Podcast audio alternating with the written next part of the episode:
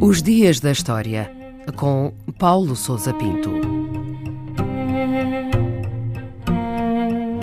15 de maio de 1940, o dia em que decorreu a chamada Rusga das Mulheres Indesejáveis, em Paris. Ficou conhecida como La Rafre des Femmes Indésirables, a Rusga das Mulheres Indesejáveis, o ajuntamento forçado de centenas de mulheres e crianças que teve lugar nessa data e nos dias seguintes em Paris.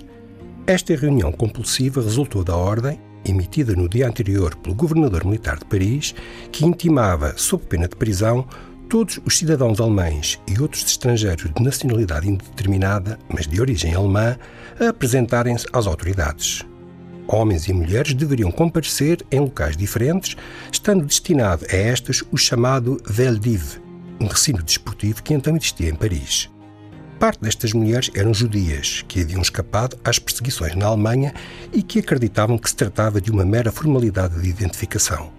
Em vez disso, integraram um primeiro grupo de quase cinco centenas de mulheres que seguiu de comboio para um campo de concentração de Gour, junto aos Pirineus franceses, onde chegaram no dia 21 desse mês. E qual é a explicação para esta rusga, para este episódio? Os eventos de 15 de maio resultaram da crescente desconfiança das autoridades francesas da Terceira República em relação aos estrangeiros e, em particular, aos alemães, que se temia que agissem como uma quinta coluna inimiga. Relembre-se que a França estava em guerra com a Alemanha desde setembro do ano anterior e que a invasão alemã do território francês havia começado uns dias antes. Desde 1938 que estavam em vigor os decretos que visavam o que era chamado de controle de vigilância dos estrangeiros indesejáveis e que se destinaram inicialmente aos refugiados e exilados da Guerra Civil de Espanha. O ajuntamento e transporte de mulheres estrangeiras para o campo de concentração de Gour não se limitou às de origem alemã da região de Paris. Pelo contrário, alargou-se a toda a França e incluiu francesas da Alsácia-Lorena, austríacas, búlgaras e romenas. O número total de pessoas, entre mulheres e crianças, foi de quase 10 mil, das quais sensivelmente metade era judia. Entre as mulheres detidas encontrava-se a escritora e filósofa Anna Arendt. E o que é que aconteceu na sequência desta rusga?